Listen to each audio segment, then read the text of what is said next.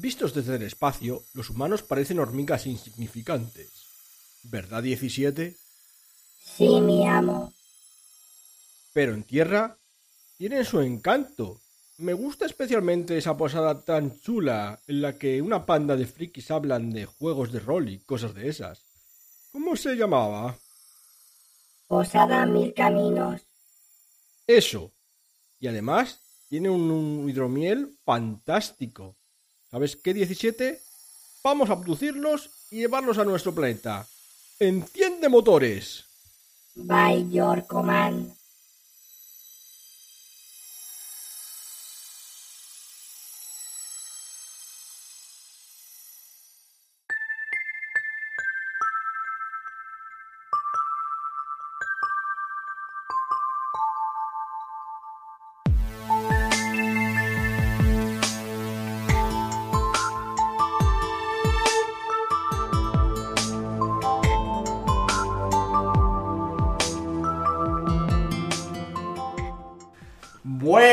Buenas tardes, días, noches, mm, oyentes y buenas a los parroquianos que nos acompañan hoy eh, aquí en la Posada Mil Caminos, que nos hemos ido unos cuantos años al futuro, o un puñado de años, de hecho creo que... mm, No sé si estamos en una nave espacial o algo así, ¿no? ¿No, ¿no escucháis algo? Algo hay, algo hay. Sí, no sé, yo creo que tener un bar en una nave espacial tiene que volar la hostia, ¿no? Sí, cambiamos la- el suelo de madera por un suelo más metálico. Sí. Hay que tener cuidado con las sillas, ¿eh? No se atasquen. Bueno, pero las sillas están clavadas. Están clavadas, es verdad, no las puedes mover. ¿Y de- Evitas problemas de peleas y cosas por el ¿Y estilo. qué hay del hidromiel con la gravedad cero? A lo mejor es difícil de beber. Es que, pero que no, que eh, hidromiel, ya no hay hidromiel en el futuro. ¿No? No son cócteles de estos verdes. Ah, sí, de verdad. Fosforitos mar. Fosforitos. Bueno, pues eso, el caso es que estamos aquí en la nave del futuro para hablar un poco de ciencia ficción, porque no todo va a ser fantasía, espada y brujería. Y queríamos hablar un poquito sobre los juegos de rol y la ciencia ficción, porque parece como que mm, hay un poco de... mm, No sabemos, no, no sabemos muy bien por qué no son tan populares, o creemos que no son tan populares como otros géneros, incluso el contemporáneo, el de terror, que, que la ciencia ficción y demás.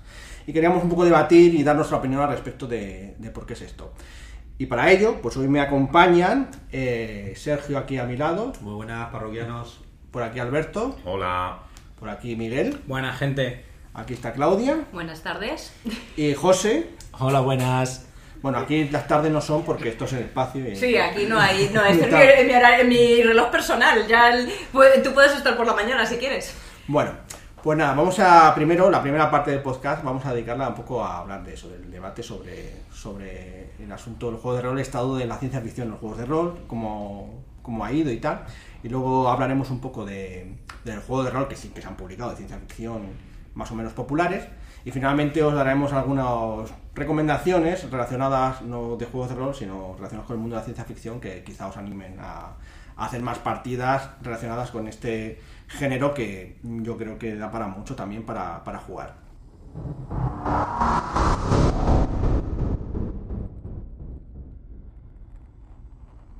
¿Cómo mejor empezar que hablando quizá de, pues dando una opinión así genérica? Por ejemplo, Sergio.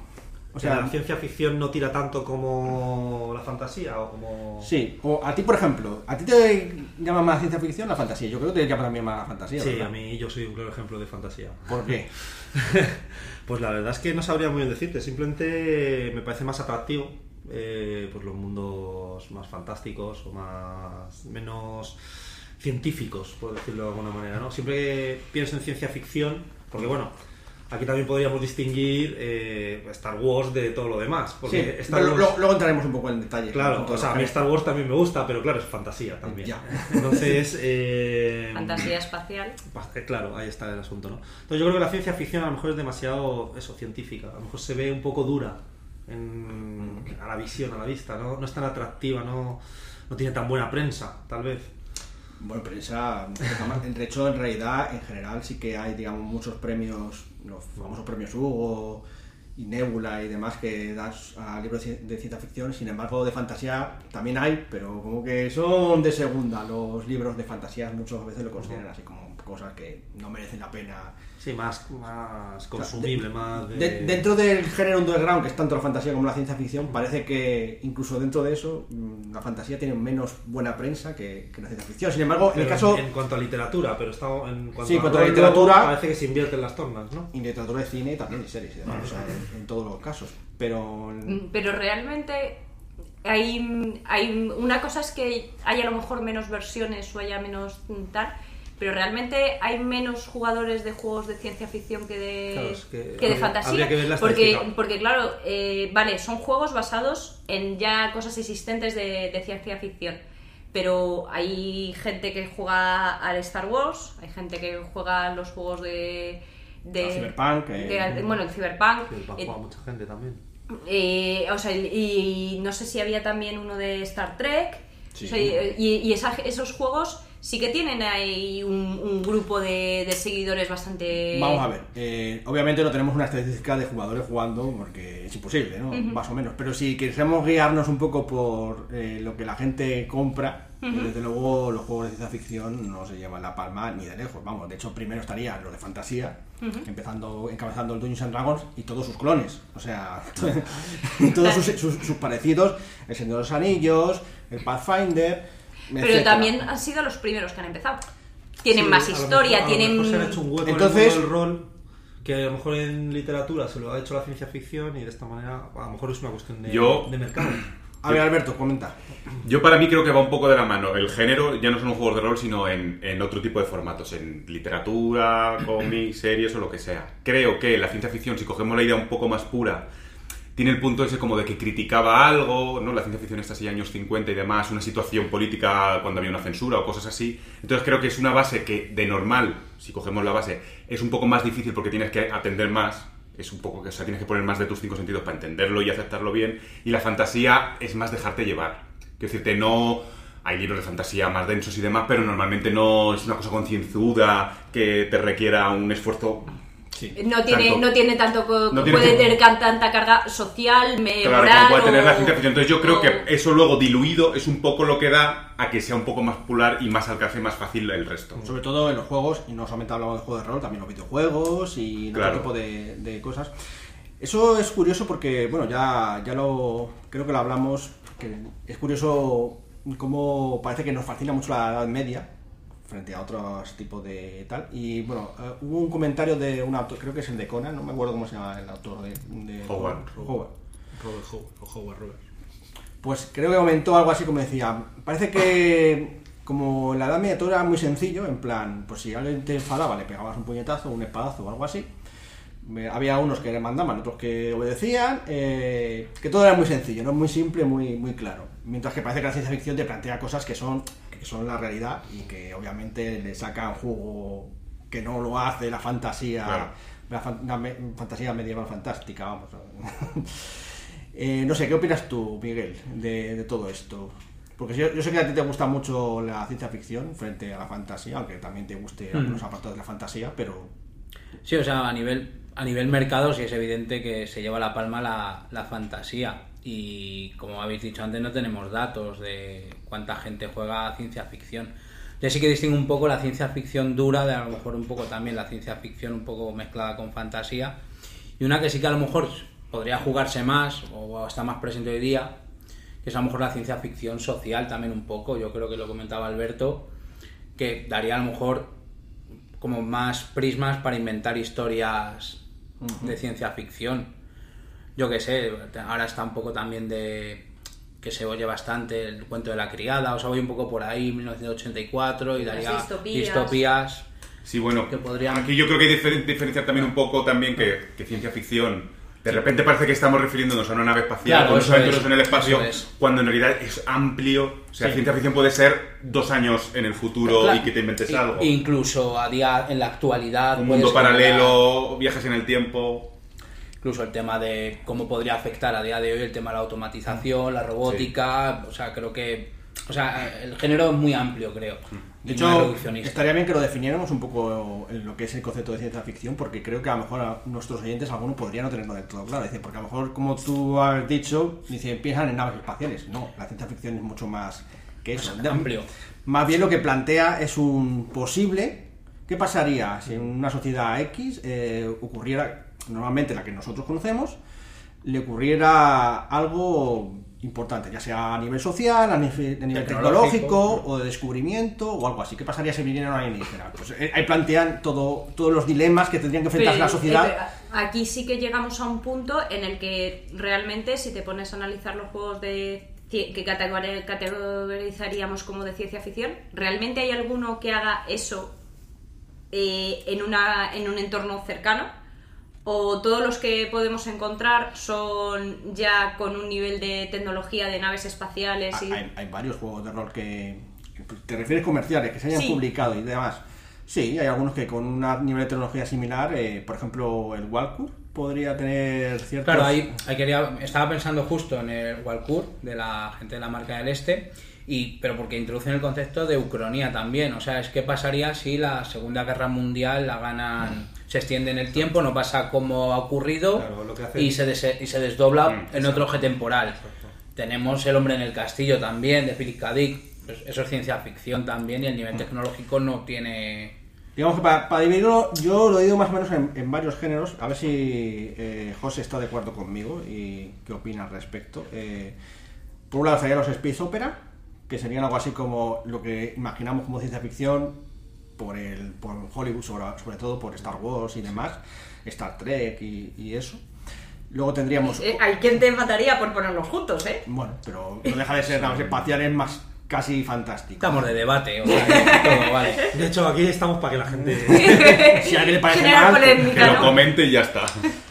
Hay yo también lo que considero como cronías contemporáneas, que sería, pues eso, más bien como que en, un momento más o menos actual ha ocurrido una cosa diferente, o en el pasado ocurrió algo diferente y todo ha sobrellevado, pues, de hecho, como que has dicho tú, de que los nazis han ganado, lo típica historia. Eh, Cyberpunk, que normalmente se, piensa que, que digamos que el futuro está gobernado por grandes supercorporaciones de la leche. Está todo, pues eso, llevado al capitalismo totalmente extremo y, y deshumanizado. Sobre todo la deshumanización es muy importante en, en el cyberpunk. Y está la sociedad al borde del- de la total apocalipsis. El ¿no? colapso total. Luego, la posapocalíptica, que ahí podríamos meter tanto películas como Mad Max, eh, Waterworld. eh, Pero fíjate, incluso, perdona, con posapocalípticas, engancho también con el tema, que lógicamente eh, Mad Max sería clave. Hay un juego también ahora que es posapocalíptico, que es de Genesis, por ejemplo. Sí. Pero no hace falta que te vayas a tan, tan para allá. Piensa en hijos de los hombres. ¿Qué ocurre? Que dejan de nacer niños y eso es hoy. Pues ahí tienes otro género también. Yo creo que la ciencia ficción es un concepto también difícil de definir, a mi modo de entender. Yo estoy hablando un poco de s- el subgéneros dentro del género de ciencia ficción. ¿no? Por eso decía Space Opera, Ucronía contemporánea, que sería a lo mejor lo de dejan de nacer niños. Pues eso Sí. una especie de cru- ucronía, ¿no? Eh, Cyberpunk, eh, ciencia dura, eso sería algunos un poco más. Quizás películas eh, que son. Puede ser muy en el futuro, pero que como que cogen la ciencia y la llevan al extremo, pero sin casi pasarse. Por ejemplo, una película reciente, la de Marte, podría acercarse un poco a conceptos de ciencia dura, la de Mundo Anillo, los libros de Mundo Anillo. Y Estaba pensando en Greg Egan, Ciudad Permutación, que ya sería el colmo de Por ejemplo, también- muy dura. Que es lo que decía Alberto, ¿no? que a lo mejor tenías que. O, o Sergio, que, que opinaba que, que era. Eso duro, es complejo, Sí. es complejo. ¿Tú qué opinas de todo esto, José? Sí, en los tipos de, de género que has dicho, más o menos estoy de acuerdo. No habría quizás muchos grandes más grupos. Y el tema de que estáis hablando, sí, es que creo que ha habido lo del tema de las distopías que hay en la ciencia ficción y no en la fantasía medieval o la fantasía. Es porque yo creo que ha habido una distorsión a nivel cultural de lo que entendemos por la Edad Media. Es decir, se nos ha vendido la Edad Media como una cosa que a lo mejor no fue. La han simplificado. Entonces eso Ah, hace... eso seguro. Claro, entonces eso hace mucho más atractivo los juegos de fantasía. Porque son muy sencillos. No tienes que pensar, no tienes que debatir, no tienes que, que plantearte cosas complicadas. Y para un juego, que a fin de cuentas es una de sus cosas básicas distraerte y entretenerte, es muy bueno. Y eso vende mucho. Sí, pero es curioso porque incluso aunque me cuentes todo esto, y como dice Sergio, Star Wars, Star Wars si le gusta, podríamos medio meterlo en ciencia ficción, ¿no? Entre comillas, pero es verdad que si hay un juego, si hay algo que en la ciencia ficción que destaca son los juegos que se parecen, o, los, o la literatura, el cine, que se parece precisamente a lo fantástico, a, a ese concepto de simpleza que nos da cosas como Star Wars, Claro, es que- Star Trek según quien le preguntes. Es que Star Wars está como en un mundo intermedio entre la fantasía medieval y la ciencia ficción. ¿Y por qué quiero decir esto? Es igual que Fading Sans. Sí. ¿Por qué nos encanta Fading Sans? Porque es un juego medieval llevado al espacio. O Dune. O Dune, efectivamente. Dune tiene tanto éxito porque realmente es ciencia ficción, pero es otra vez el sistema de castas, la gente que se pelea con espadas, pero vale, le añades una pistola láser. Pues lo mismo Star Wars. ¿Qué tenemos? Jedi con sus espadas, el código de honor, muy japonés, muy samurái, muy de fantasía medieval. Sí, mm, bueno, de todos modos, eh, por ejemplo, el caso de Dune es curioso porque aunque meten todo el sistema de castas, hablan, realmente sí que es una ciencia ficción un poco más dura, porque sí que, Si te, re- si te remites a lo que son los libros, sí que es una ciencia ficción claro, porque más habla- dura. ha- hablan de todo un ecosistema, de cómo se genera, eso es ciencia ficción de la dura, o sea... Y social también. y social tiene mucho. Con tiene- las órdenes estas. sí, sí, sí. y cómo funcionan y cómo interactúan, tiene, tiene mucho, tiene mucha carga. Qui- qui- Quizás esa, esa edad media es más real que la que nos venden en la fantasía Sí, en cierto sentido se parecen más a lo que sería una edad media real de, Hmm. de, de lo que fue, vamos. Y sin embargo, bueno, estamos hablando que efectivamente todo este tipo de cosas mm, nos llama la atención porque obviamente hay mucho literatura de cine y también juegos, pero sigue sin que, que haber tanta gente que juegue más a... Bueno, pero vamos, ficción, sí. eh, hay- hay- evidentemente hay un aspecto que es lo que decía Mm. José, que es más fácil, te tienes que comer menos el coco y como vas a jugar vas a distraerte muchas veces. Hay otra gente que prefiere el reto y entonces prefiere algo un poco más complejo porque prefiere intentar también, eh, si tienes muchas interacciones sociales, tienes que meterte mucho en la personalidad del personaje, es más difícil. Y entonces hay gente que le gusta ese reto y hay gente que dice, mira, yo quiero, de- Quiero desconectar. de desconectar y, y no, y, no, y no me interesa. Evidentemente, Matar trolls y, fuera. y fuera. Entonces, evidentemente, el, eso, eso afecta a, uno o a otro. Sería curioso ver cómo hacen grupos de gente que entiendo que tendrán afi- eh, sean afines y demás una crónica tanto medieval como de ciencia ficción, que probablemente sean simi- con cortes similares en cuanto a si son muy de interpretar, de currárselo mucho, da igual que seas en el medievo, van a entretejer unas cosas muy, muy complicadas, igual que lo harán en la nave espacial. Sí, eh, podría ser, ¿no? Pero incluso parece que prefieren seguir entretejiendo las cosas en, no sé, en, en los castillos y esas cosas que, que las naves espaciales, no sé. Quizás porque lo tenemos como más, como se dice, por tradición cultural, nos es más sencillo pensar en ciertos términos fantásticos medievales. Hombre, hay un punto romántico, romántico no me refiero a... Sí, del romanticismo. del romanticismo que obviamente lo antiguo atrae mucho. O sea, lo tenemos muy culto, es una cosa muy cultural que en, en- en Occidente está muy marcado. Entonces yo creo que también eso puede tener algo que ver, lo hemos mamado un poco como de- desde pequeños. Sí, con distorsión yo me refería a eso, al romanticismo que le hemos Sí. añadido a la, a la Edad Media. Y, a y con tema cultural también me refería a lo que ha dicho Miguel, porque es que llevamos mamándolo desde que estamos en Sí, primero desde de pequeños los cuentos primero, todo lo que nos cuentan en la Edad Media, la Edad Media, la Edad Media y la Edad Media. Puede, pero quiero preguntar, ¿puede ser también porque, como ha dicho, habéis dicho sobre todo tú, Sergio y Alberto, que a lo mejor, sobre todo los que son de ciencia con tecnología un poco más punta, ¿no? Que, que den un poco de miedo en no saber, mm, digamos, imaginarte artefactos tecnológicos, porque claro, si no sois, o no- si no os gusta mucho la ciencia ficción, en- en lo que es la ciencia, mejor dicho, o la ingeniería, la tecnología y tal, pues a lo mejor decir, es que no me sé muy bien cómo va esto de las naves, que el concepto de movimiento cuántico y tal, ¿qué vas a decir, José? Yo creo que es más por un tema de interpretación de la, cómo hilar la historia que de un tema técnico, porque el tema técnico te lo cuenta el libro. Pero el cómo hilar una historia, cómo hilar los personajes, qué hacer entre esos personajes, qué hacer, o sea, el narrador, cómo llevar esos personajes y qué ponerles de reto, que al final es el trabajo del narrador, yo creo que es eso lo complicado. Es que les pongo, les pongo unos trolls en el espacio, pues es que para eso Entonces, jugamos al Dungeons and. Dragons, efectivamente. Miguel. No, estaba pensando en eso, que quizá tenga que ver con, por un lado para mí, la fantasía medieval tiene que ver un poco más con la épica, y eso pues siempre gusta, ¿no? Eh, Todo el mundo quiere ser un héroe. Claro, un rollo héroe también. Y la ciencia ficción a lo mejor se presta menos a esa, a época, a esa épica. Pero porque a lo mejor, dependiendo del grupo, te gusta desarrollar más es- ciertas estructuras, conceptos, eh, eh, volcarte un poco más en la tecnología, inventar y eso, pues bueno. Es que yo creo que depende también del, del grupo que le Hombre, que quiera está claro. Yo estoy hablando porque en general parece que hay menos grupos que mm, se inclinan más por una cosa. Yo para que por mí otra. ahí sí difiero un poco por, por la temática. Creo que para mí es una falsa percepción, es que no, no lo sé. Que a lo mejor es que hay peña jugando. A lo mejor hay más de lo que pensamos, no yo sé. creo que sí, o sea, en mi opinión, y ya te digo, es como una opinión. Claro, ¿no? por sé. eso digo yo que habría que saber la estadística, ¿no? Realmente, Yo- realmente, además- la gente no juega ciencia ficción o no juega tanto. Que ver yo si estoy con Pablo que a ojo, viendo estadísticas de lo más vendido y Claro, cosas eso sí, así, eso sí. Claro. Eh, Voy a hablar incluso de, vendido, de sí, cosas claro. visuales. Te vas a las jornadas, Claro. miras las mesas y ves quién está jugando a qué. Por y, eso- y por eso sí, hay digo. gente jugando a ciencia ficción, pero. Y, y juegos más raros, en plan también políticos y cosas así. Pero Tiene el buque insignia Dungeons and Dragons, pero o sea, Star Wars puede ser el buque insignia de la ciencia ficción. O sea, ya podríamos debatirlo largo y tendido, claro. En su día estaba aquí, que fue muy sonado, que lo hemos hablado muchas veces, el Traveler, que planteaba el Traveler también. Lo- Pero lo Traveler, comentamos. sí, bueno, yo no he jugado, pero por lo visto era difícil de Era- jugar, ¿no? Claro. Yo sí, para iniciarse en el rol jugado no era un Traveler. ¿Qué es lo que Yo sí he jugado al Traveler y era realmente complicado.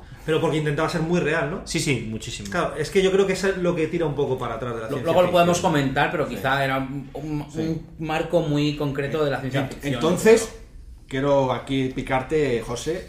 Admites que lo de la técnica sí es un problema porque dices tú que es un- era muy difícil. Pero es, es que también el juego estaba estructurado como es que eran marinas espaciales. Era ese plan. Entonces eh, el juego tenía poco recorrido. Y eso que era un libro gordo. eh. Puedo aseguraros que es uno de los libros más gordos que he visto publicados. Pero tenía muchísima información técnica.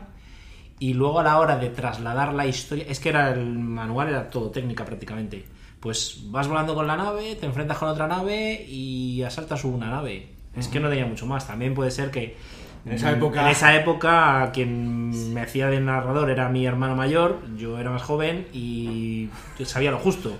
Se te hizo bola. Se me hizo bola, sí, se me hizo bola. No, pero bueno, también eso eh, a lo mejor es un error de planteamiento de ese juego, porque ahora llegas a otros y te pone pilotar tres pelotas y, y no tienes que Claro, saber claro, claro. de la Pero curvatura es que- del es que ángulo para pilotar estábamos nave. en otra época, ¿eh? O sea, Sí. también ha cambiado todo un poco. O sea, allí lo narrativo no era tan narrativo, de hecho... Claro, era, era casi mecánico. Era- Sí. claro, y en concreto ese juego era, claro, intentaron yo creo llevar la realidad a la mesa de juego y eso se com- complicaba seguramente. Eh, de- pero- Entonces todo el manual eran reglas de, Todo, sí, sí. de pues eso. Es igual que cuando haces luchas de naves en el Fadin Sans. Sí, en el Noble Armada. En el Noble Armada, gracias. Sí, cuando es- las inercias, que es, es un horrible. puñetero infierno, hay una forma O de sea, manejar acababas, la acababas en el quinto pino intentando Sí, sí. disparar a uno que se te estaba escapando. Eh, De, de- de todas formas, eso también el- es un. entre- en cierto sentido, creo que es- el- puede ser un fallo de quien ha pensado el juego, porque dices, cuando has llegado al punto eh, tecnológicamente de tener una nave espacial, probablemente tengas un ordenador que te haga todos esos cálculos. Que te lo ponga fácil. Que, que te lo ponga fácil.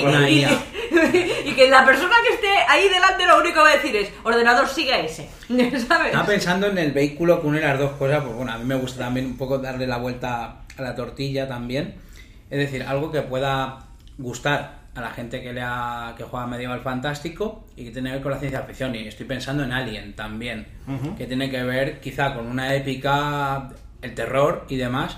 Creo que o sea, sería interesante jugar a un juego tipo Alien, ese que está Eclipse Fase, que es otra cosa, pero Bueno, pues a modo de un poco de conclusión, ¿nos cuentas, Alberto, entonces qué, qué piensas al final de todo esto? De por qué los juegos de ciencia ficción no tienen tanto éxito realmente. Pues creo que sería un poco, no solo en los juegos de rol, sino en literatura y en todo lo demás, porque la gente lo puede ver un poquito más denso o más complejo que leerte algo de fantasía. O jugarlo o vivirlo. Entonces, me da la sensación de que, aunque sea inconsciente, te da, te- como que te tienes que preparar un poquito más para disfrutarlo. Entonces, bueno, si al final vas a jugar a relax, pues siempre es como más fácil, pues yo qué sé, piensas, me hago un elfo mata dragones, y a lo mejor es como una idea más fácil que un piloto mm, prófugo en una nave espacial, no sé. Que luego en el fondo puede ser lo mismo y puede ser igual de fácil, pero creo que a lo mejor de primeras, pues puede asustar un poquito. Y bueno, mira, ahora he recuperado el hilo de lo que había perdido antes y me pregunto es, hay un lado que es el decir, eh, voy a desconectar, quiero algo más fácil y por eso juegan a la fantasía, pero ¿cuánto de eso es, es la inercia de juego? Casi todo el mundo empieza por Dungeons and Dragons o algún juego similar. Y entonces, como han empezado por ahí y les ha gustado, no cambian de juego. Y nunca prueban otro juego nuevo y nunca pasan a lo mejor a la ciencia ficción porque han empezado por ahí y les resulta más sencillo el seguir por el este. No sé a eso hasta qué punto también puede afectar. Bueno, como veo que os apetece mucho hablar de, de juegos, vamos a pasar a la sección de juegos y de esos juegos que sí que triunfaron o fracasaron y veremos a ver qué os parecen, porque bueno, quizá no los conozcáis, como dice Claudia, y hay mucho que probar. Vamos allá.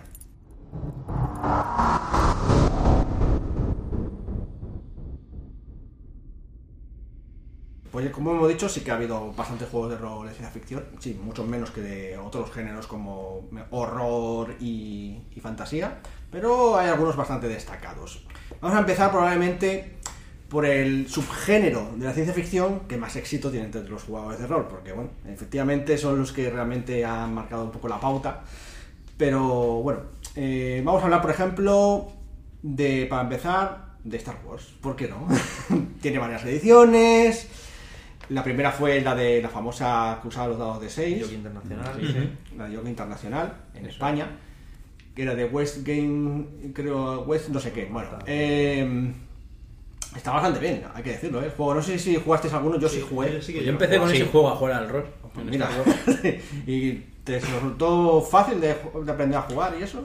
Pues la verdad es que sí, yo jugaba con mi primo y luego los veranos en la piscina era el juego que se impuso allí y la verdad es que no lo recuerdo como difícil. También estaba flipadísimo con las películas, con lo Sí. cual yo creo también en el contexto del juego... Me, me- me temo que me están saliendo otra- otro comentario a- que sería en el apartado anterior.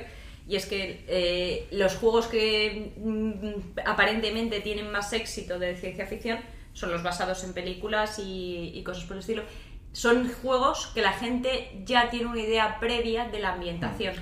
La, Eso cien- la fantasía Tiene mucho más. mm, tenemos referencia. mucho más eh, metido en nuestro ideario popular eh, que sabemos de natural. Casi todo el mundo sabe, llega a los 13 años sabiendo lo que es un elfo, pero no todo el mundo llega a los 13 años sabiendo, porque tienes en tu cultura de, mm, Sí. de origen mm, ya más referencias. Entonces eso también... Ento- Entonces, ¿me estás diciendo que no sabes esa cosa fosforita que te estás viendo, no sabes qué es? No, Bueno, Sabe bien y da calorcito. eso es lo que importa. Ah, Si me Anticongelante. bebo tres me pongo muy contenta. el caso es que efectivamente Star Wars es probablemente de los más populares, aunque debo decir que últimamente no es el más popular en los de ciencia ficción, luego hablaremos de cuál es el más popular. Y, y bueno, es verdad que tiene una base en las películas, que obviamente es, juego, es la película más friki de la historia y demás, y bueno, más, o con más merchandising y más historia, de hecho inventó el merchandising clásico con el Star Wars, ¿no? Y bueno, la verdad es que la primera edición me parecía bastante correcta. Luego saqué una edición de 20, De 20. que no me convenció tanto. Estaba bien planteado. Tenía curiosamente como más narrativa porque hablaba un poco de más del concepto del- de la oscuridad, del enfrentamiento y tal. Y de hecho tenía lo de los puntos de la oscuridad que ibas ganando, entonces te iba jodiendo. Y eso estaba bastante bien. Estaba, se- metía en un punto de, de moralidad que Dungeon apenas tiene, ¿sabes? Entonces, Tienes bueno. el alineamiento, pero... Y todos sabemos que la mitad de los Sí, veces había se un poco de caso. conflicto con. Sí, había, un conflicto ¿no? cuando jugabas con un Jedi porque efectivamente decías, hostia, es que cuando uso la fuerza oscura, hostia, A qué poderoso los- soy. A mí los puntos de lado oscuro nunca me han gustado. Eso es una tontería. si eres un Jedi y quieres matar a alguien porque te va a atacar, lo matas y ya está. Que te dan un punto de oscuro y te quitan el personaje. Eh, pues eh, vaya. como sabéis, es un Sith, ¿eh? o sea, de natural, no, no, no, no, no. Bueno, Star Wars es, ya digo, más popular, pero yo, yo creo que no es realmente más significativo en los juegos de rol. Es como, sí, como el Señor de los Anillos, los juegos de rol también, ¿no? que también fue, es popular y lo fue también en su momento, pero bueno. Otro juego, uno de por aquí cercano de nuestro país, España, eh, la marca Estelar, que está basado un poco en, en la marca del este, de la gente de... Sí, eso es, o sea, la, la marca Estelar lo, lo sacaron a la par de cuando sacaron la Aventuras en la Marca del Este y fue un guiño a toda la ciencia ficción pulp de los años, Sí. bueno, ahí me pierdo un poco, 50, 60 a lo mejor, de John Carter y todas estas historias. 40 y 50. Vale, o sea, y ahí sí que era una ciencia ficción muy Flash Gordo, muy, muy pulp, muy sencillita de jugar, o sea, era llevarse la Edad Media al espacio, evidentemente, y la verdad es que era un Sí, muy manual- de héroes y Mm, princesas y es. cosas así. Hay que recordar, si no me equivoco, eh, John Carter de Marte es del mismo autor de Conan. De ese rollo, debe ser así. Bueno. Tenía sus fans la, es de la marca Estelar Y bueno, es un juego más que está aquí cercano, lo he echado por aquí por la gente de aquí. Exacto. Y luego tenemos otro juego que ha salido recientemente mm, sobre también uno de los universos de ciencia ficción más populares del mundo, Star Trek. Que creo que José nos puede contar un poquito más sobre, porque ha estado investigando. No le convenció mucho la última edición, ¿verdad? No, le eché una ojeada en tienda y no me convenció. La maquetación es preciosa, es como una pantalla de la serie, pero como juego me pareció muy en, muy lioso y Mal ordenado. Sí, muy mal ordenado. No estaba, no era fácil de entender. Los ¿Qué conceptos sistema estaban. tenía? Perdona, te he cortado. ¿Qué sistema Eh, era? ahora mismo no me acuerdo. No sé, la de dos dados de 20, Sí. alguno de estos dos dados de 10. ¿no? El de 2 2 de 10, el de 2 2 de 10 me parece. Pero no, no me quedó, no me gustó, no me lo, no me lo compré. Por ello, la verdad es que tenía, iba con intención de comprarlo y al final me echó para atrás lo que ojeé y no. No, no obstante, es una ambientación que se da bastante bien. Sí, yo soy- de rol porque, en fin, es como es aventuras que soy, un, soy gran fan de, soy un gran treki, pero no y quería comprármelo, pero no. Tiene un background gordísimo además Sí, para sí. hacer partidas. o sea que- Razas por doquier, naves de todos los colores y sabores. Sí, más fácil no te lo pueden poner para hacer No, una sí. partida de rol. Todo tipo de sagas en la tele y en el cine. Sí. Claro, la cuestión es que a lo mejor un treki que no es rolero se plantearía el decir voy a jugar al rol, aunque me guste Star Wars, también a lo mejor está ahí la... Está- la- eh, Puede ser. Buena pregunta. Bueno, Star Trek, ahí ha habido otras ediciones anteriores, la, más, la última es esta, y bueno, aunque a José no le gusta, quién sabe, puede que otros les, Les convenzca más. Luego, uno de nuestros juegos de rol fetiche, Fading Suns, que bueno, pues eh, salió cuando la época álgida de la Factoría de Ideas, que fue los que publicaron Vampiro y demás en, en España, en- hace ya muchos años. Y bueno, la verdad es cuando salió de un pelotazo. eh, o sea, vendió mucho, lo que pasa es que luego se desinfló tan rápido como subió, se desinfló la leche. Está muy inspirado tanto en Dune, Star Wars y demás.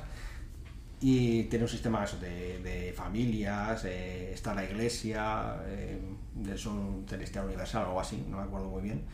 Hay también como gremios y demás. A ti te gustaba mucho, ¿verdad? Sí, sí, Sergio? sí. A mí Fighting Suns me gustaba bastante. Bueno, y me sigue gustando. Más que hace tiempo que no jugamos, pero sí. Ya, ya le echaremos alguna. Eh, sí, básicamente esto sí que es llevar la Edad Media al espacio. O sea, No, pero tenía conflictos sociales muy importantes. Sí, entre bueno, entre nobles había mucho pique, incluso entre nobles e iglesia, entre iglesia muy político, Dentro de la propia iglesia. Sí, bueno. Sí, sí, o sea, tenía mucha política, sí, pero bueno. O sea, la manera de estratificar eh, lo diré. Era política La medieval. sociedad. La- La, la sociedad sociedad. era muy medieval todo, ¿no? Tengo nobles, tengo iglesia y tengo gremios, ¿no? De comercio. Y, y, bueno, hay gente que trabaja para mí, eh, Sí. plebeyos, Siervos, siervos, siervos. y bueno, todo eso. Hormiga guisante. Luego, evidentemente, estamos en un juego del espacio, pues alienígenas, viajes entre planetas, Claro, mal no por- recuerdo, había saltos. Sí, por, por eso, por eso lo he englobado en Space Opera. Porque bueno, es verdad que. Aunque tengan sistema de casas y tal, yo aquí no metería en Space Opera realmente el Dune, no sé. Pero aquí sí lo meto porque sé que tiene mucho componente un poco fantástico en cuanto a parachines Sí, y sí, demás. Y eso. A ti también te gustaba creo mucho, que ¿no, José? Yo soy un gran fan. Además tenía un gran personaje, un hermano de batalla, que a ver si lo recuperamos un día. Y yo soy un También- enamorado. También tuviste una malteana de vida corta. Sí, es lo que tenían las aldeanas. Pero es que se sacrifican por la gente y efectivamente se sacrificó. El primer día se sacrificó. y bueno, y por último vamos a hablar de, en este segmento de la Space Opera, el, que es de hecho el juego de ciencia ficción más popular actualmente. De hecho, está, es el segundo más vendido según los últimos según los últimos datos en Estados Unidos, el Starfinder. Ah, bueno. Estamos. Que el Starfinder no es más que llevar el Pathfinder, que es el Dungeons and Dragons 3.5, al espacio, básicamente. Sí. Entonces mm, cambias a los, a los no muertos por una raza que se ha suicidado en masa para conseguir la inmortalidad y cosas de ese estilo. Y bueno, pues tenemos ahí un- una mezcla, un mejunje interesante. La verdad es que está bien planteado un poco, porque pensaba que sería solamente eso, pero bueno, tiene un poquito más de... de Sí, le han, han liado bastante bien y le han dado bastante color. Estamos nosotros ahí pendientes de hacer alguna partidilla para probarlo, ya os daremos nuestras impresiones cuando terminemos. Sí, habrá algún podcast futuro probablemente de Starfinder, más concreto con nuestras aventurillas. Pero bueno, como sabe, este es el que, como digo, que el más popular es ahora mismo. Aunque yo la verdad es que no lo recomendaría mucho para empezar porque es un poco durete, ¿eh? porque tiene ahí mucha regla pesada, mucho...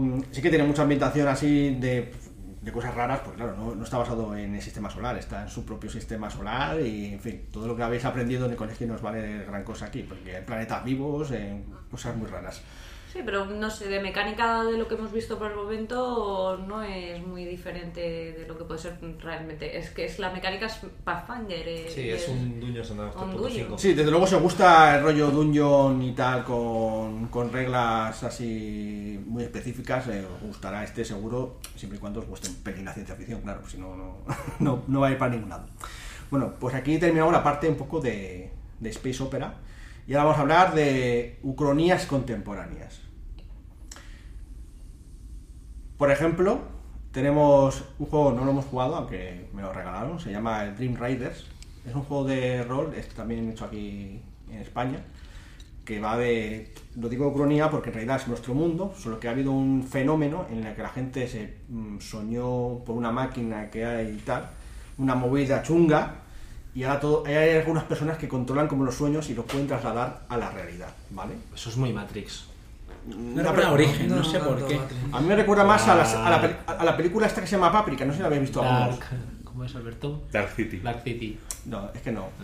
No sé si no habéis visto ninguno Paprika. Pues Paprika es un, es un, es un anime, bueno, un OVA, eh, una película que de ciencia ficción también, que los sueños, eh, pues bueno, pues eh, Se entremezclan un poco la sí, realidad, se ¿no? entremezclan con la realidad y no sé qué y tal, pero es que realmente en este juego es que realmente los sueños llegan a, a entrar en la realidad y tal, y bueno, pues hay como una especie de, de policías de los sueños, ¿no? Entonces va un poco de ese, de ese rollo. Ese es uno. Eh, otro es el Walcourt, que quizá Miguel pueda contarnos un poquito más sobre él. Ya hemos hablado un poquito, pero... Ah, es una cronía de un supuesto fin diferente de la Segunda Guerra Mundial de, y el desarrollo histórico posterior hasta el 2070 y algo, me parece. Incluso llegan los nazis a tener una estación orbital, que es Walcourt, y, es, el, es una guerra fría eterna en la historia. Potencias, la potencia alemana con la potencia rusa intentando pugnar por el control ya no del- de la Tierra, sino de, del entorno espacial. Espacio. Estados Unidos también está, lógicamente, y tal. Sí. Y Suiza, Suiza neutral. Neutral. y es muy interesante, o sea, la gente de Walcourt es de la, mar- de la gente de que hizo la marca del Este y está trabajadísimo el contexto de ese juego. Lleva el sistema de CD Engine también, que es un sistema genérico que funciona muy bien en ciencia ficción. Y, eh, y ahí sí que estoy de acuerdo que para hacer una partida buena de Valcourt eh, hay que tener mucho trasfondo porque Quizá no es la más fácil si no te mola mucho el rollo de la Segunda Guerra Mundial. te tiene que gustar la historia de la Segunda Guerra Mundial. Y haber jugado alguna vez al rol. Haber jugado- no es un juego para iniciarse, Por pero es eso un juegazo. no suena para iniciarse. Y está o sea, a nivel de ucronía, yo creo que de lo mejorcito. Y se ha hecho aquí en España Cumplimos todos los prerequisitos. Más eso también. Lo apunto. Tenemos también, eh, también otro juego patrio, el First Contact X-Core, que, que es un poco, bueno, para los más viejos del lugar, quizás conozcáis un juego que se llama XCOM, un videojuego, que era un juego de estrategia. Juego no, juegazo. De hecho, yo recuerdo que la gente venía al colegio y contaba sus peripecias en el, mundo, en el universo de XCOM y tal. Ha salido nuevos juegos, además, eh, recientemente, que han tenido bastante éxito. Y bueno, pues va de que llega una raza alienígena, entonces se monta una resistencia contra la raza alienígena. Y, y bueno, pues todos tenéis que. Me suena a V. Un poco a eso también, sí. somos de los 80. de los 80 y tal. Ya os estáis delatando. Ya, ya nos hemos delatado unos De cuantos. los, pero de los 80 tardíos. Sí, sí. Bueno, el caso es que, pues nada, se parece mucho a ese videojuego, al, al X, al XCOM. Y, o otros, el UFO, que te gustaba a ti mucho, Sí. ¿no? Pues te montas tus personajes y estás en una base, entonces vas a hacer operaciones y tal, y entonces da mucho, mucho juego a esta historia. Y por último, Claudia me quería señalar el No, Plenilunio. pero, pero ese es para después, eso es para... Posapocalíptico mejor. Posapocalíptico es, ¿no? Un poco así, bueno, venga, va, aceptamos posapocalíptico. Pues vamos entonces a los juegos Cyberpunk.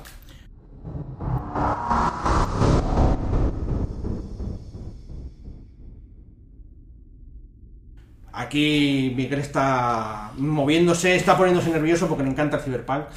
Y vamos, y vamos a empezar, pues, el juego que le da nombre a este género, Cyberpunk 2020. Cuéntanos, ¿por qué está guay este juego, Miguel? Ojo, yo no sé, yo creo que fue mi primer amor, ¿sabes?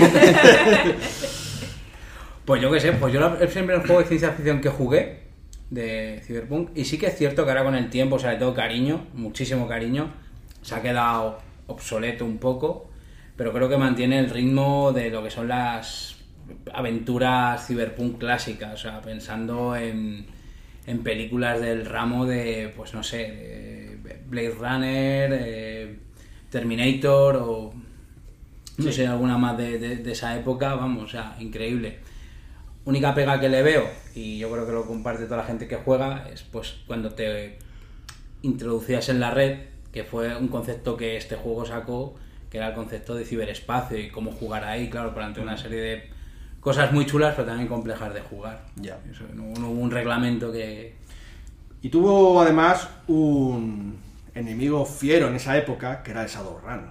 Es un juego mítico, yo no lo he jugado. Creo que Sergio y Alberto nos pueden contar un poco más. ¿Qué tal, Alberto? Pues yo diría, bueno, entre comillas, podríamos decir que era un poco un abuelo del Starfinder, entre comillas. Lo que pasa que era un mundo más cercano al nuestro, lo único que, que había... mm, No era tan exagerado, tan diferente Sí, como no- el y no era- Starfinder. no era tan del espacio. Por eso no, no, era más No, terreno. era Cyberpunk. eh, claro, era la ciudad, una ciudad también con sus corporaciones, de gente muy chunga y demás. Y lo único que, pues de repente la magia había vuelto al mundo y había gente que empezaban a nacer elfos, enanos, trolls y había magos. Como la película lo- de Will el- Smith, eh, Bright. Justo, una Se cosa así. llamaba Bright, que la- eso es. Eh, es como son dos, dos, do- dos contrapuntos porque son dos puntos de, de corporaciones tal, tal, pero uno es completamente tecnológico en Cyberpunk tienes hay gente con implantes Sí, sí. y cosas por el estilo y el otro en cambio es Bueno, Shadowrun fan- también había implantes, ¿eh? Sí. Si mal no recuerdo. Sí, lo que pasa alguno. claro, lo que pasa que es cierto que bueno, pues aquí la cosa es que llevas un mago que puede lanzar de fuego, pero que también tiene una metralleta. Sí, es, es casi un Dungeons and Dragons tecnológico, eh, diría el Shadowrun. Cyberpunk. Un Dungeons and Dragons Cyberpunk. Starfinder es un Dungeons and Dragons, eh, Eh, sí, Space Opera. espacio, sí, Sí. Space Opera. Más o menos, vale. Pues que sepáis que ahora acaba de salir hace poco la sexta edición, eh, Sixth World, eh, editado por Catalyst. Y de momento no sabemos si va a salir en castellano. eh, y bueno, pues. A ver qué lavado de, cara le han dado. Cyberpunk están preparando también una, ¿no? mm, No está muy claro. O sea, ya han, sa- han sacado el video, van a sacar el videojuego, han Sa- sacado- sa- saldrá el año que viene, el 2020. De hecho, harán homenaje al Cyberpunk 2020. Claro. Y yo supongo que sí que se moverán un montón de cosas, pero no hay nada cerrado a De, nivel. de momento no sabemos. Luego tenemos eh, un juego que quería mencionar, eh, un antiguillo. Bueno, ha salido una edición hace relativamente poco, en 2014. El Mutant Chronicles, que no hemos jugado ninguno. Y es también de Cyberpunk y demás. Fue quizá uno de los más populares también en su momento.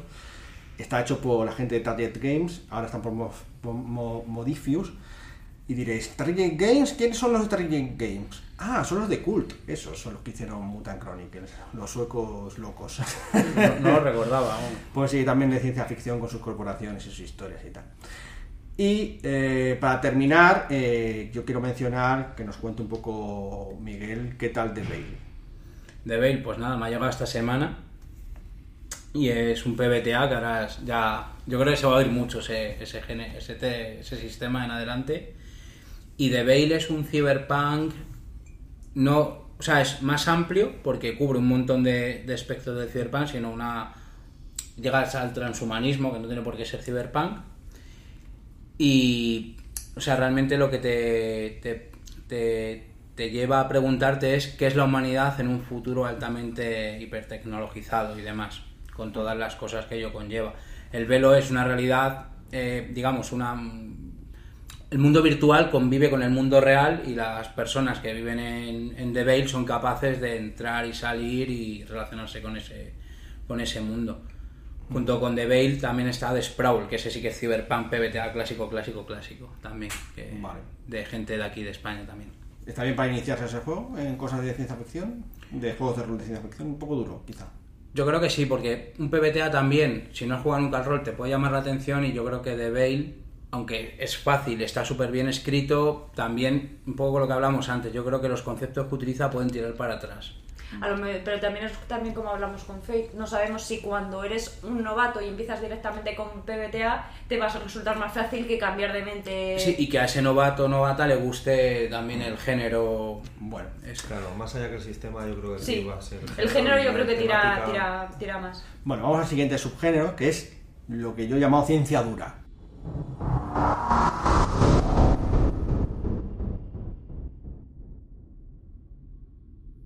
Tenemos el Traveler, juegazo, ¿eh? que es para cagar ladrillos, ¿verdad, José? bueno, ya hemos hablado un poco sobre él, no hace falta que nos extendamos mucho más. Es, eh, Cuando abrías ese libro y empezabas a sacar los suplementos que llevaban dentro como un mapa del espacio estelar, más toda una plantilla con todas sus naves a tamaño mapa estelar con sus figuritas. Luego podías comprar las figuritas de, De de metal. Sí, de plomo, me acuerdo. Y que eran tus marines espaciales, que iban dentro de tus naves espaciales. Por lo tanto, era todo un desplegable. ¿Sabemos si ha salido alguna edición nueva de Traveler? Creo ¿No que cuando estaba- José creo- los creo- 80 creo, jugaba? que sí, creo que había ediciones por ahí. Pero eh, vamos a ver, hay una cosa que yo he oído que no sé si es cierta. ¿Es cierto que había que estar haciendo cálculos matemáticos? Sí, que sí, que sí. Que sí. Sí, sí. Que sí, mi, her- hermano jugaba con una calculadora científica al lado y un papel mía. para apuntar y tenías que hacer cálculos. mira, ves, esto es un claro ejemplo de voy a jugar, mm, esto es muy complicado, mm, dame el Dungeons and Dragons. Evidentemente, un juego como ese, o es para alguien que le interese mucho. que le chifla. Que le chifla la, La ciencia. la ciencia, o no tiene. No Pero tuvo seguidores, ¿no? Además de ciertamente un juego de culto. Sí, un poco. es un juego de culto. Bueno, luego tenemos otro juego de culto también, no sé, Eclipse Phase, ya lo has mencionado antes, lo habíamos mencionado antes, es un juego con una ambientación muy interesante, pero... uf, hay, fíjate, fíjate, hay el sistema tirado, es porcentuales, lo sabe cualquiera. Esto Es el de la llamada, Sí, para- más o menos. Pero esto eh, sí que es del espacio, pero hace, habla de que los humanos se pueden replicar en otros. la- Las conciencias se pueden replicar en cualquier otro eh, objeto. Entonces puedes meterte tu cabeza en un pulpo, por ejemplo, o en un- una caja. de- Sí, lo llaman un morfo, o sea, digamos, una parte física donde transfieres tu, Sí. tu conciencia. Hay una serie muy popular que salió hace poco en Netflix, bueno, hace poco, hace ya un tiempo, y que va un poco de eso también. Pero esto más, o sea, esto es. Dices Altered Carbon. Altered claro. Carbon, sí, es mucho de ese rollo, pero Sí, más, pero en más- Altered Carbon más- solo te mueves en otros Sí. humanos. Bueno, hay algunos que se meten en Serpín. Aquí lo que pasa es que Eclipse Fase es que No controla- spoilers, no spoilers. Aquí lo que pasa es que el Eclipse Fase, aparte del transhumanismo, es algo complejo, tenía bastante de terror y luego aparte creo que era tan vasto el universo, el tema de IAS, conflictos políticos entre... Creo que un máster tenía que dejar trabajo, familia y eso para dedicarse A a, eso, a jugar. eso me refiero con que es duro, es duro, duro. o sea, Claro, o sea, yo creo que montarte una partida chula de Eclipse Fase llevaba mucho trabajo. un grupo que esté muy Pero, concentrado. pero aquí yo, yo quiero hacer una distin- que me hagáis una distinción. ¿Es duro de entender o es duro porque es tan extenso y tan Las dos vasta? cosas en este caso, yo creo. Estas cosas, porque claro, y a En mí hay, una cosa que, vale, es que es tan extenso que para aprenderlo todo, recordarlo todo y de estudiármelo y hacer algo inte- interesante, tengo que estar estudiando cinco siglos. Pero, aunque tenga que leerme mucho y dedicarle mucho tiempo a leerme, es fácil de entender lo que estoy leyendo. Pues, incluso aunque lo entendieras luego es difícil de trasladarlo a una partida de juego, porque claro, dices, ¿vas a jugar con un pulpo? Ese es el eterno debate que tenemos Pablo y yo muchas veces de que hay ambientaciones muy chulas, pero que luego cuestan a lo mejor plasmarlo en una partida. Claro, y por eso yo creo que eso, en un libro, de una novela, puede tener mucho éxito. Eso yo me leo es. mi novela y oye, estupendo, tiene un principio y un fin y lo he disfrutado, lo he gozado, pero trasladarlo a una mesa de rol a lo mejor es más Jugar con Sí, un es- infograma, ¿no? A lo Eso es lo- alguna cosa, de, por ejemplo, cuando, cuando hemos hablado de, de cosas que venían este año, cuando tal, hablábamos de las series y Alberto le hacía referencia. Digo, menciono series que creo que son fácilmente llevables a, a un juego. Bueno, vamos a continuar, que se nos hace tarde.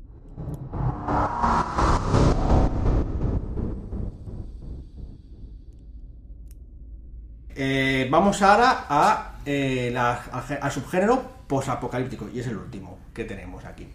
Entonces voy a hablar de, de Génesis, que salió recientemente, bueno, recientemente, ya quizá hace un año cuando hemos publicado este podcast, y está publicado por Edge, está hecho por unos alemanes, creo, una editorial alemana, y bueno, pues la presentación es fantástica, precioso, y el concepto está bien, bueno, es muy sencillito, es que cae un meteorito en la Tierra y deja ahí su carga con, con genes y cambia a unos, a unos bichos que lo llaman los de Génesis, y, y bueno, pues humanidad tiene que sobrevivir en un estado de posapocalíptico total, ¿no? Eh, como tribus urbanas, bueno, urbanas, más bien casi de selva, ¿no? Es casi fantástico en ese aspecto, ¿no?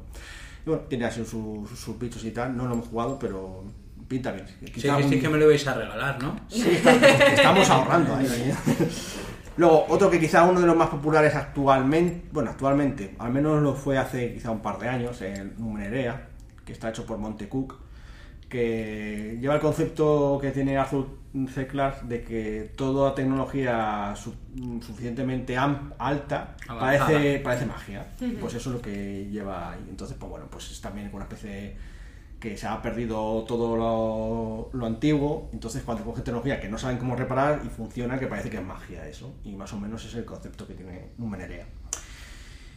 Eh, luego tenemos Chulutec. Chulutec.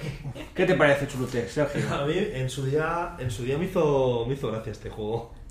Sí, Vale, sin ser una maravilla el sistema o incluso, bueno, el juego tampoco, tampoco le dimos mucho, mucho rodaje, pero, pero me hizo gracia porque por aquella época Evangelion estaba muy de moda y este juego como que encajaba un poco con... Evangelion, para los que no sepan, es un anime de mechas, de, o sea, de robots gigantes Mm. tripulados por personas que, pues bueno, se pegan contra como ángeles y cosas. bichos Yo, yo añadiría también en Chulutec que es como los que hemos empezado jugando a la llamada.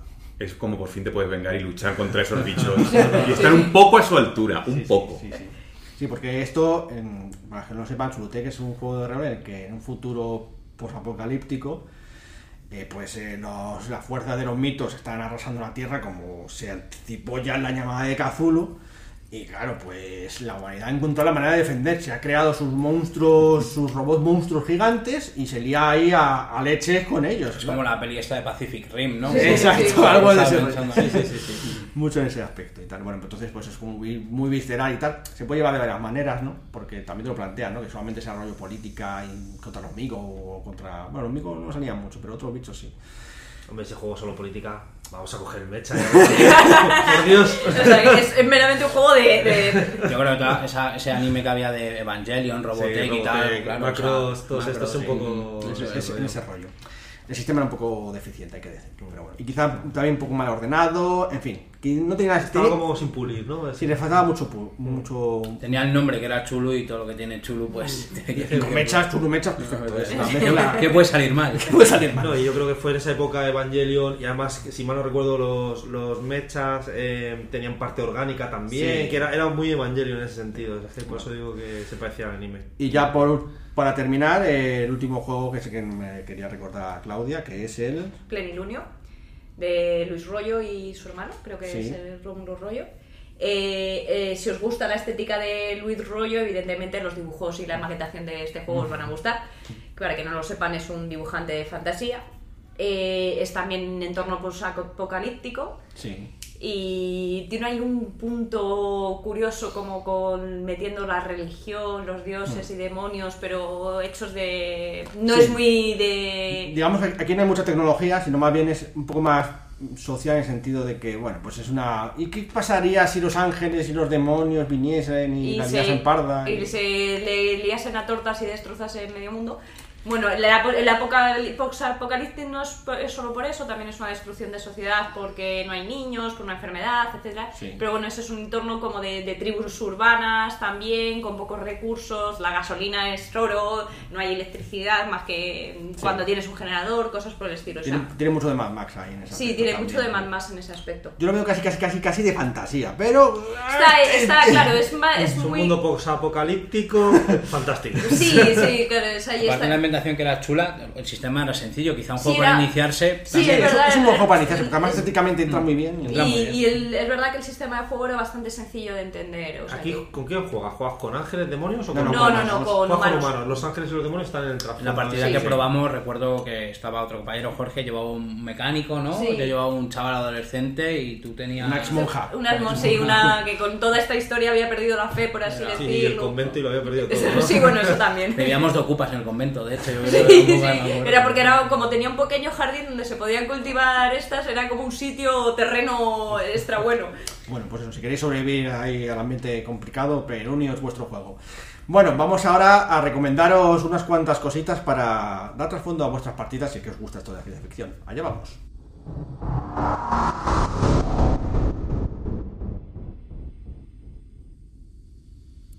Vamos, como he dicho, a recomendar algunos literatura, cómics y demás para, para ambientarnos, porque como hemos dicho, parece ser que no sabemos tanto de ciencia ficción, pues vamos a, vamos a dar ejemplo. A ver, Alberto, que no solamente hay juegos de rol de ciencia ficción, también hay cómics, ¿verdad? Efectivamente, y sí. Entonces eh, os voy a hablar de cuatro así muy rápidamente, que me parecen que están chulos y que podéis echarlos un vistacillo.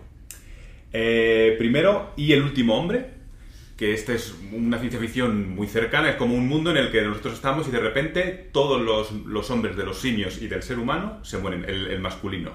Se quedan solo las mujeres y queda un hombre vivo y entonces, pues claro, la supervivencia de la raza depende de él, sí o sí.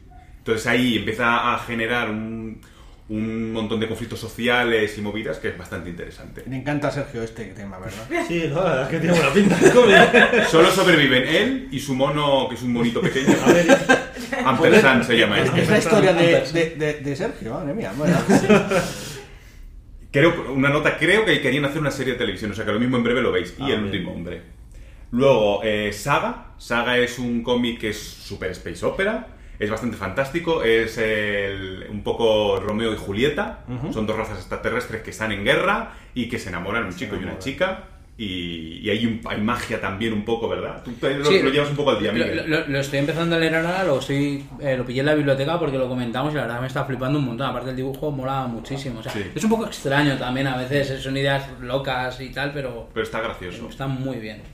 Luego, eh, mencionar el Incal de Jodorowsky, aunque bueno, también los metabarones sí un poco una ciencia ficción que sería interesante. En el Incal en concreto es una es un futuro con muy hiper, hipertecnolo- con muchísima tecnología, vaya.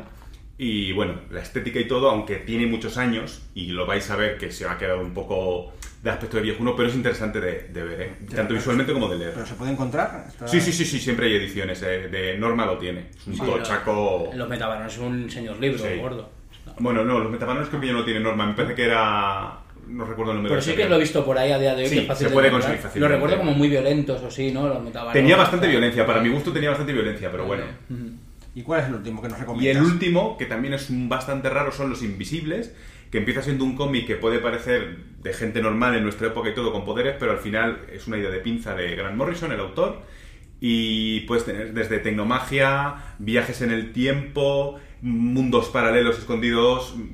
O sea, da- da- de hecho dan muchas ideas. Cuando tú te lees eso, hay muchas cosas que me gustan en ciencia ficción, cosas como Matrix o sí, que, que han bebido ideas de ahí. Es bastante interesante. Eso sí, es una... es súper alocado. O sea, no os asustéis. Vale, pues eso. Hay que ser valiente para la ciencia ficción, ya lo hemos Claro. dicho.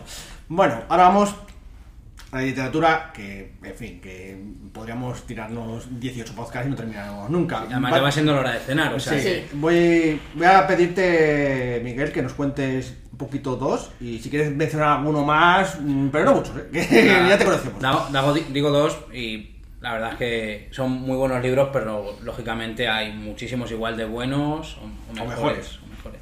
Voy a decir, ya me conocéis, Neuromante, de William Gibson, o sea, que es Lo el germen del ciberpunk, o sea, que es... Tiene un lenguaje muy denso, creo. a lo mejor Ese no libro es muy barroco, o sea, cuesta, te lees una página, a lo mejor la tienes que leer- releer tres veces, bueno, menudo. Pero lo que pasa es que una vez te metes en ese libro, o sea, yo creo que del año creo que es el 80 y poco, o sea, para mí me pareció, o sea, súper visionario lo que estaba planteando este hombre, o sea, es un libro, es una trilogía, Sí. pero me, me quedo con Neuromante como que es un que hay que leérselo, como leerse... Esto voy a generar polémica, el Quijote de, de la ciencia ficción para cualquier amante del género, claro. Muy bien. ¿Y cuál es el- tu segundo libro que recomiendas? Pues voy a decir Hyperion, porque... Me gusta como piensas. de Dan Simmons es, pues yo qué sé, o sea, la verdad es que es un batiburrillo de maravillas ese libro. Son realmente cuatro libros. Tenemos Hyperion y la caída de Hyperion, y luego se complementan dentro del mismo universo, aunque no tienen que ver, con Endymion y el ascenso de Endymion. sí. Hyperion es- tiene la estructura de los cuentos de Canterbury, cada capítulo, bueno, que es una historia contada por un personaje, de hecho parece un libro que lo ha escrito, es un único autor, pero parece que cada personaje está escrito por, Por otro, sí. por otros, o sea, es un librazo. A mí se me hizo un poco denso Bueno, más que denso, un poco difícil de seguir el primero, porque como tú dices, son como cuentos separados y parece que como que está contando una historia diferente y tal. Pero luego ya me enganché, sobre todo con lo, de la, lo del mal de Berlín y tal, que me pareció un tema interesante y eso. Y- Cada historia tiene un concepto, porque me acuerdo el... O sea, bueno, no, pues no, no voy a hacer spoilers ni nada, el, el cuento del, del... ¿Cómo me sale la palabra ahora? El misionero. Sí, ese está muy O sea, primero. claro, el primero, o sea, me pareció brillante, pero luego el del poeta también es increíble. Pues fíjate, el pelota fue quizá un poco más flojo para mí. O el de la detective, no sé. Ya es que pues, podríamos estar Sí, hablando... Podríamos hablar mucho, sí. Ese En fin. hay que leérselo. Y bueno, por comentar alguno más, yo que sé, el Dune, el, Por supuestísimo, eh, suenan, los- suenan los androides con ovejas por eléctricas. ejemplo, en fin, podemos estar aquí toda la vida. Vamos a pasar ahora a ¿Series? series, que nos lo cuenta Claudia. Bueno, eh, en series también igual que pasa con libros, hay mucho donde elegir. Eh, y bueno, he cogido dos. En con- eh, empezamos por Fry Fry. Eh, es una serie que es ciencia ficción en teoría, pero es un claro ejemplo de cómo la ciencia ficción no tiene que ser difícil de entender, porque es un western en el espacio. Es solo una temporada y tiene además eh, una de las cosas también por lo que lo he elegido, porque es, es muy eh, es una serie de culto actualmente y tal, es porque es muy llevable a un juego de rol, porque es un grupo de cinco personas, no, eran un poco más, eran seis, pero un grupo de personajes corriendo aventuras en el espacio, en su nave, tal, es, eh, tiene el factor también de, de que te da mucho una idea de cómo sería jugarlo. Eh, otro que también estaría bien, por ejemplo, es eh, Battlestar Gal- Galactica, Gran serie esa. que es una gran serie.